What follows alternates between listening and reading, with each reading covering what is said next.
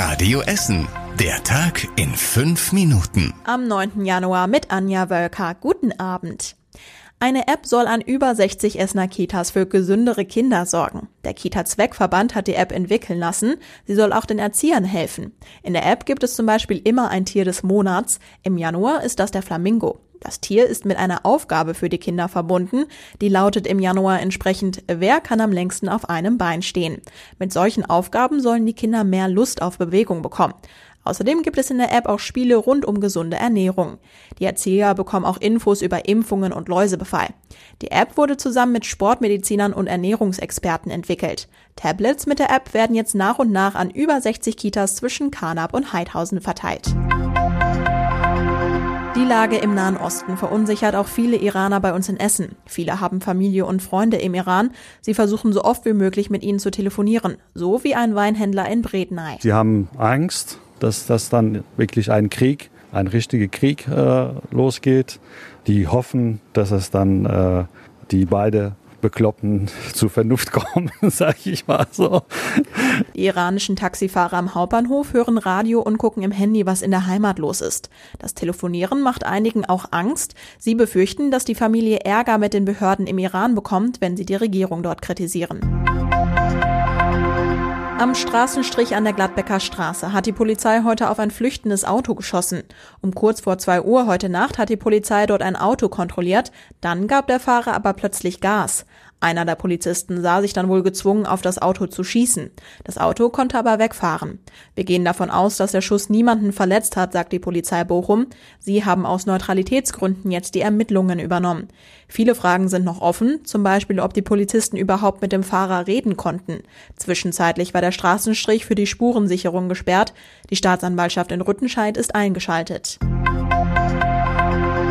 Bis Ende März wird das neue Verteilzentrum von Amazon im Nordviertel fertig. Jeden Tag sollen dort 35.000 Pakete umgepackt werden. Zum Vergleich, bei DHL in Horst sind es ungefähr doppelt so viele.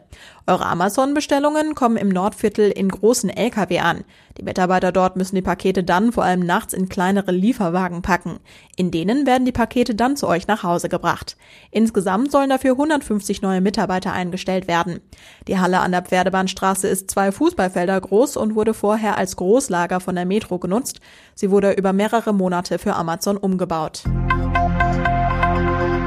In der St. Johannes Bosco Kirche in Bocholt hat es heute Morgen gebrannt. Bei der Vorbereitung des Gottesdienstes ist plötzlich eine Kerze umgefallen, sagt der Pater auf Radio Essen Nachfrage. Das Tannengrün an der Krippe hat angefangen zu brennen. Mitarbeiter haben es direkt mit Gießkanne und Feuerlöscher gelöscht. Das größere Problem war der Rauch. In der großen Kirche konnte er sich stark ausbreiten.